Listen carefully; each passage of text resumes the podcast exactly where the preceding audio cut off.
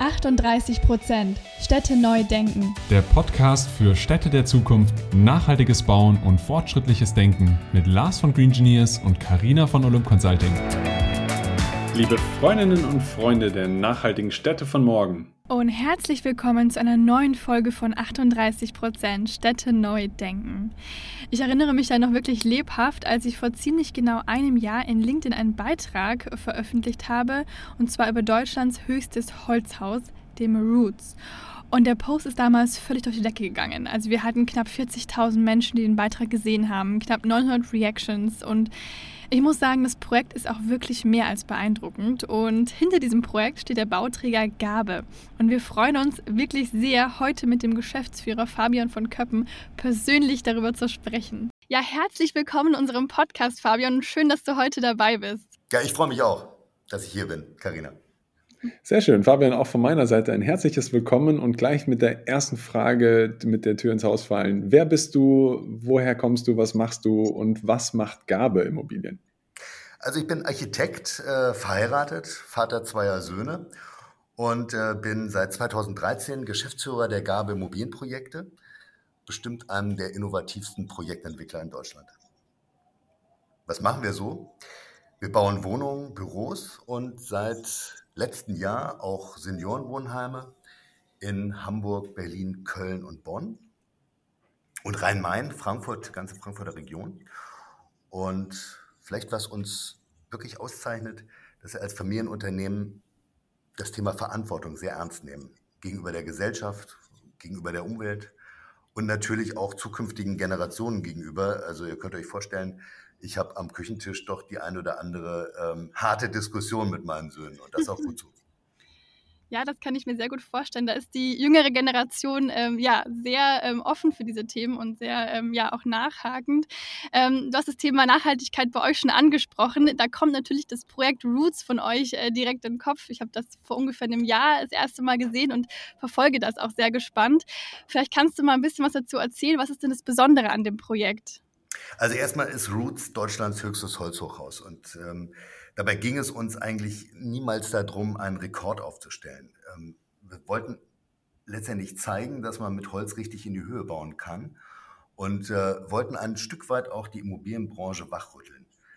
Ähm, denn letztendlich ist die Immobilienbranche so erfolgsverwöhnt, ähm, dass sie den Nachhaltigkeitstrend fast verschlafen hätte. Also jetzt sind alle aufgewacht, aber eigentlich ist das schon relativ äh, lange, waren wir sozusagen der, der Elefant im Raum ja, in der Klimadebatte, den, ähm, den niemand sehen wollte und niemand gesehen hat. Und ähm, ja, ein Holzhochhaus baut man nicht einfach so. Das ähm, ist eigentlich technisch und ist es auch von den behördlichen Vorgaben her eigentlich kaum möglich. Und ähm, das ist eigentlich äh, die Hauptherausforderung, dass man so ein 60 äh, Meter hohes Gebäude oder mehr als 60 Meter hohes Gebäude überhaupt bauen kann in Holz. Das heißt, du hast jetzt rechtliche Situationen angesprochen, aber was ist denn beim Holzbau bei Hochhäusern im Speziellen noch so für eine Herausforderung zu meistern?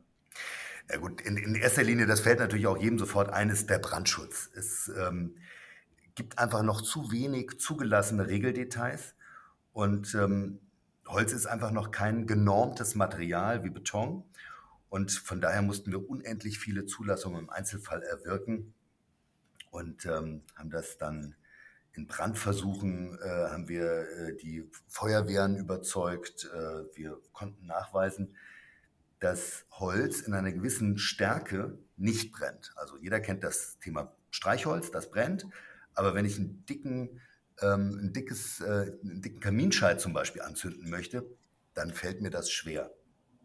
So, aber natürlich ist Holz brennbar und ähm, wir mussten also tatsächlich ein zweigeschossiges Mock-up, also ein 1 zu 1 Modell bauen in einer Halle. Und daran haben wir dann alle möglichen Versuche äh, durchgeführt, also vom Brandüberschlag über Abbrandversuche. Äh, dann haben wir die ganzen Schallanforderungen überprüft. Das ist bei Holz auch ein bisschen anders als äh, mit Beton. Und ähm, ja, wir sind sehr stolz. Dieses Wissen ist nun da und wir werden das weiter einsetzen für ganz viele andere Projekte. Das ist auf jeden Fall schön zu hören. Ähm, Gerade das Thema ist, ist, ja natürlich auch ein Trendthema und es wird äh, viel diskutiert, auch in der Öffentlichkeit. Auch wir hatten damals vor einem Jahr mal einen Beitrag dazu gemacht und dann ungewollt ist eine Riesendiskussion zwischen Holz und Beton entstanden. Jeder hatte irgendwie eine Meinung und es war ja, eine sehr angeregte Diskussion dazu, aber es war auch sehr viel Begeisterung dabei. Wie habt das denn ihr wahrgenommen in der Öffentlichkeit? Also das Feedback war durchweg positiv. Das äh, schlug, die Meldung, die schlug ein wie eine Bombe in Hamburg. Und es vergeht auch ehrlich gesagt kein Tag, an dem nicht irgendjemand anruft, über das Bauvorhaben was wissen will ähm, oder sich die Baustelle angucken möchte. Da sieht man zurzeit noch gar nicht so viel, weil wir sind noch in den, in den Untergeschossen.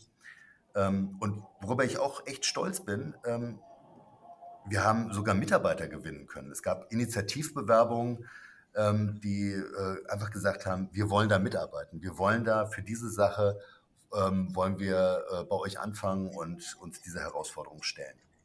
Spannend, dass du das sagst, ähm, weil klar, an dem Punkt habt ihr euch in der Öffentlichkeit ganz klar als ähm, ja, zukunftsorientierter ähm, ja, Projektentwickler, Bauträger positioniert und habt entsprechend dann auch ähm, Mitarbeiter angezogen. Und genau das ist halt auch den Trend, den wir erkennen, dass Leute, die, wenn sie sich einen neuen Job aussuchen oder sich irgendwo bewerben, dass sie darauf gucken, dass sie was, etwas machen, was einen Sinn hat, dass sie einen Impact schaffen, was verändern. Und das sind solche Themen, die ihr jetzt auch eben angeht, aktiv, ähm, ja, sehr wertvoll für die Arbeitgebermarke. Ja, das ist, das haben wir so gar nicht geplant, das muss ich ganz ehrlich sagen, aber es ergibt sich so und ich kann das nur bestätigen. Ja. Also auch je jünger Menschen sind, ähm, desto, desto mehr möchten die einfach Dinge tun, die einen Sinn machen. Stimmt ein Ding tun, was Sinn macht. Das ist auch genau unsere Vision bei den Green Engineers. Jetzt ist aber natürlich auch für uns spannend zu wissen, Back to the Roots kann man ja nicht sagen. Ihr habt noch nicht immer mit Holz gebaut. Wie war denn dieser Entscheidungsprozess? Wie seid ihr darauf gekommen zu sagen, jetzt bauen wir mal mit Holz, jetzt probieren wir es mal aus? Waren das hauptsächlich klimafreundliche Ziele? Waren das einfach mal die Ziele, was Neues auszuprobieren? Wie kann man sich das vorstellen? Ihr habt zusammengesessen und dann? Na, lass mich mal einfach für diese Antwort muss ich etwas ausholen. 2013 haben wir ähm, Hamburgs größte Passivhaussiedlung gebaut und ähm, das allerdings mit 25 Zentimeter starken Polystyroldämmungen. Und schon bei der Fertigstellung ähm, war mir klar, war uns klar im Team, dass das der Sondermüll für zukünftige Generationen sein wird und dass das irgendwie nicht der Weisheit letzter Schluss sein konnte. Und dann haben wir uns hingesetzt und haben uns überlegt, welches Material könnte man denn statt Polystyrol nehmen und haben mal alle möglichen ähm, Materialien durchdekliniert äh, und sind bei Holz stehen geblieben und zwar wirklich bei massivem Holz. Und so haben wir 2016 ähm, die erste Vollholzfassade gebaut bei einem fünfgeschossigen Projekt mit 78 Wohnungen in Berlin und haben daran unendlich viel gelernt und haben festgestellt, Holz kann noch viel, viel mehr. Ja, das, das war damals zwar schon sehr innovativ äh, in Berlin, ähm, weil es damals eigentlich Holz hat man eigentlich nur eingesetzt im Einfamilienhausbau, aber nicht im großvolumigen Geschosswohnungsbau.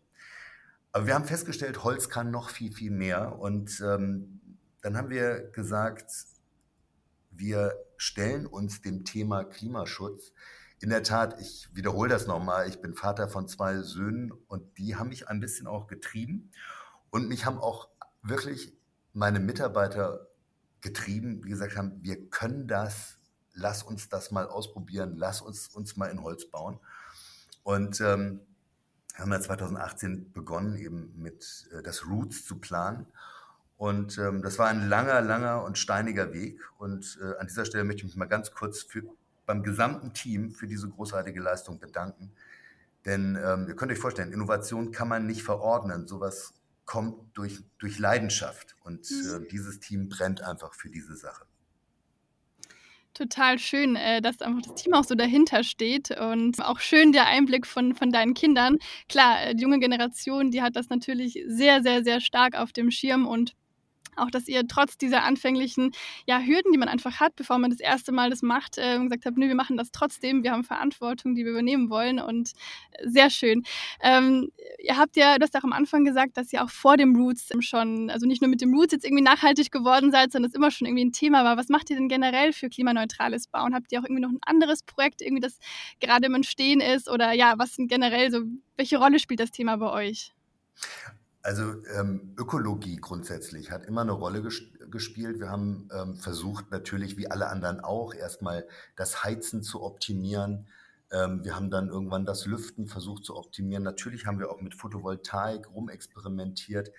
Ähm, das sind alles technische Lösungen, die man ja letztendlich äh, auf jedes Projekt übertragen kann.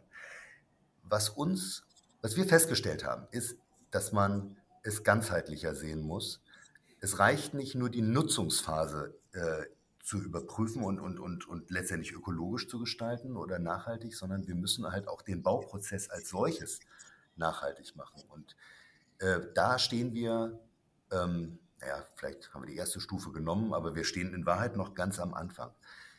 Wir müssen das Bauen, das Bauen selbst muss weniger Abfall produzieren. Wir müssen beim Bauen selbst weniger CO2 verbrauchen.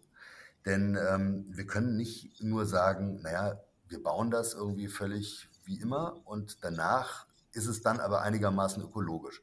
Wenn man mal über den gesamten Lebenszyklus eine CO2-Bilanz macht, dann stellt man fest, dass man eigentlich das, was man bei der Errichtung äh, verschlabbert hat, das holt man nie wieder hinten richtig rein.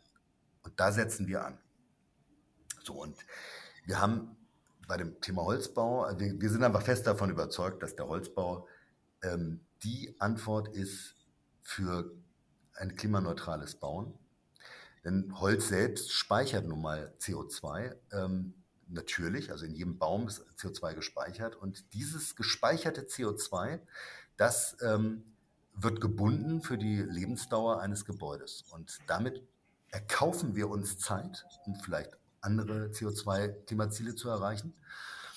Und ähm, das Schöne beim Holzbau ist, wir verwerten quasi den ganzen Stamm. Es wird sozusagen alles verwertet. Ja? Man kann sich vorstellen, so ein, so ein, Baum wird geschält, dann gibt es, äh, das wird für, für Holzplatten eingesetzt, dann wird der Baum äh, in Konstruktionsvollholz zerlegt und äh, am Ende bleiben dann noch, äh, ich sag mal, noch Dachlatten übrig. Und irgendwie bleibt auch eine, eine, ganze Masse sozusagen nicht verwertbares Holz. Und daraus werden dann nochmal entweder Holzschnipsel oder es wird in die Zelluloseindustrie äh, ähm, gebracht, sodass man da Kartons draus machen kann oder eben Dämmmaterialien. Also bis zu Sägespänen, die man dann für Pferdekoppeln einsetzt und so weiter. Also äh, man verwertet so einen Baum nahezu 100 Prozent ohne Abfall. Und da müssen wir hin. Effizientes Arbeiten steckt ja da wahrscheinlich so ein bisschen mit drin für dieses Thema Nachhaltigkeit und auch diese ganzen prozessübergreifend das Ganze zu optimieren. Deswegen würde ich gerne vielleicht eine Frage in die Richtung auf das Digitale stellen, wenn man da so in die Zukunft schaut oder wie ist es auch jetzt schon bei euch? Arbeitet ihr mit dem Thema BIM oder habt ihr da sowas wie BIM schon mal verwendet? In welche Richtung geht das? Bildet ihr da digitale Zwillinge oder wie kann man sich das vorstellen, eurer Vorgehensweise, wenn die effizient sein soll? Ja, also wir arbeiten äh, immer mit BIM. Also wir haben auch eine gewisse Lernkurve bei BIM-Modellen gehabt. Das hat nicht immer gut funktioniert. Ähm, aber gerade der elementierte Holzbau, der bietet sich natürlich ein BIM-Modell an.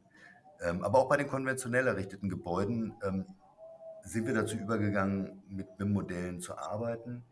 Wir benutzen sie für Ausschreibungen und für Überprüfung von Fehlern. Allerdings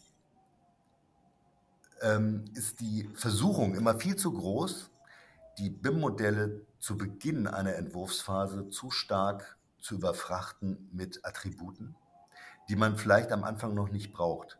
Und das behindert. Also wir haben mehrfach BIM-Modelle gesehen, die so überattributiert waren, dass sie gar nicht mehr handelbar waren. Dass also der Architekt gesagt hat, ich kann eigentlich nicht mehr aus einer Dreizimmerwohnung eine Zweizimmerwohnung machen, weil mein Rechner schafft das nicht mehr. Und das ist so ein Thema, wo wir eine gewisse Lernkurve haben. Aber ohne BIM-Modelle kann man eigentlich heute gar nicht mehr wirklich äh, effizient planen. Finde ich sehr cool, dass ihr das schon so lange nutzt oder dass es bei euch schon ja ein Thema ist. Weil wie du schon sagst, man muss sich erstmal reinfinden, man muss das Team mitnehmen nicht jeder ist so digital affin und, und offen für diese Themen immer. Ähm, deswegen man muss immer auch eine, ja, eine gewisse Phase der Einarbeitung einplanen. Ihr sammelt ja dann auch Daten, ihr habt viele Projekte realisiert. Ähm, was würdest du denn sagen, wie wollen Menschen in Zukunft arbeiten und leben? Na, wir, wir sehen Tendenzen zurück zu überschaubaren Strukturen. Ja, wenn man so will, ist das ähm, das Dorf in der Stadt oder das Quartier der kurzen Wege.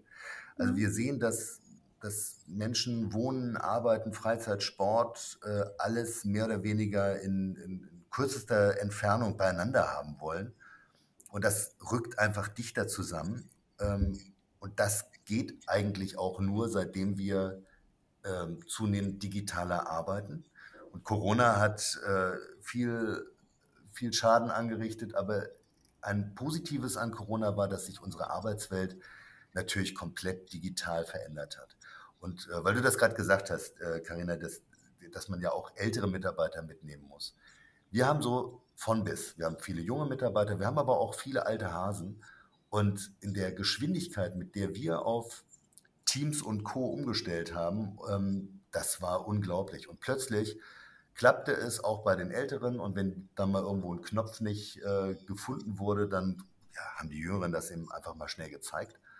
Und ähm, das ist ein Riesenvorteil. Und mittlerweile sind sogar Mitarbeiter, die mir das ganz verstehend gesagt haben, noch niemals hätten sie sich vorstellen können, dass sie von zu Hause aus hätten überhaupt arbeiten können, was sich das ganz komisch angefühlt hat. Die sind mittlerweile total happy, eben auch von zu Hause aus arbeiten zu können. Jetzt sind wir bei den Mitarbeitern, bei den Arbeitsräumen. Vielleicht schaffen wir nochmal den Bogen zurück zur Immobilie. Wo seht ihr denn die größten Vorteile, wenn man mit Holz baut, auf, den, auf die Auswirkungen des Immobilienprojektes oder der Immobilie an sich auf die Menschen oder auf die Nutzer danach? Das kommt jetzt ein bisschen drauf an. Also Holz, mit Holz bauen heißt nicht, dass man überall Holz sieht. Also die Holzsichtigkeit ähm, ist gar nicht unbedingt nötig.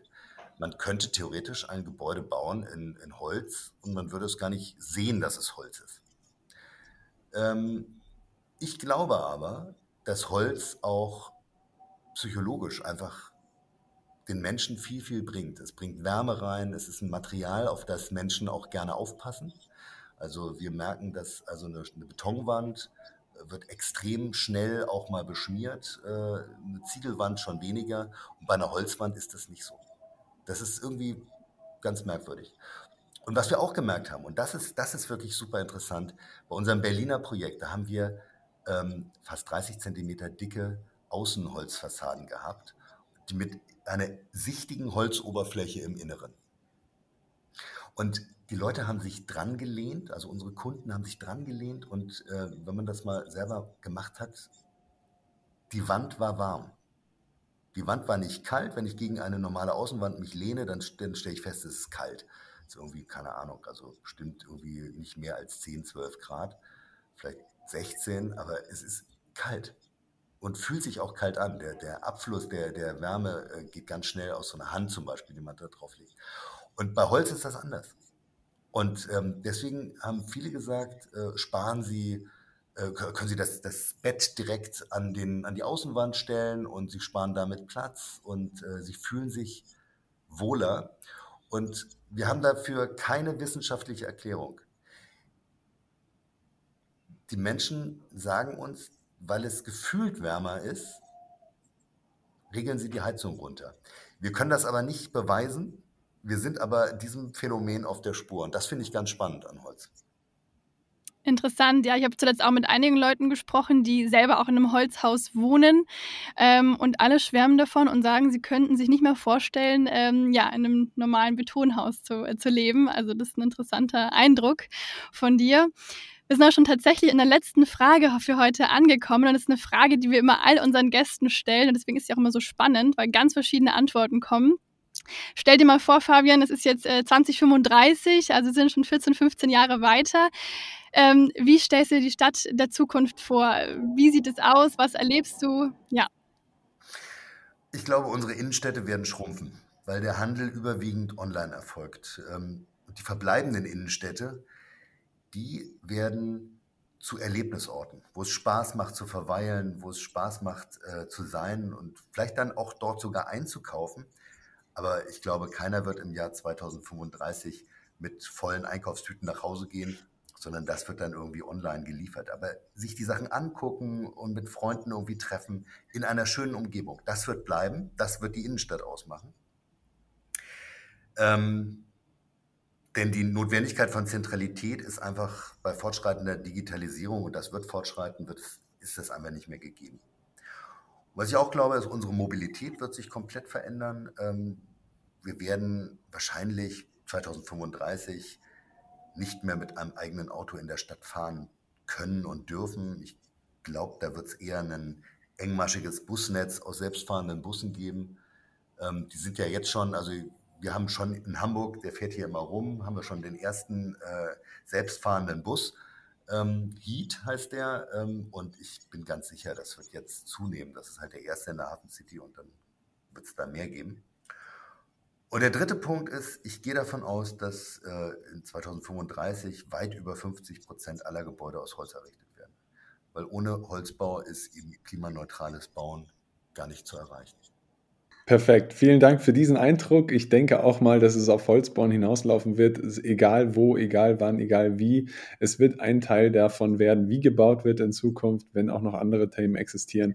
Vielen Dank für deine Eindrücke und auch für diesen spannenden Eindruck über das allseit diskutierte Roots-Projekt. Und danke dir für deinen Kommen. Ja, vielen Dank.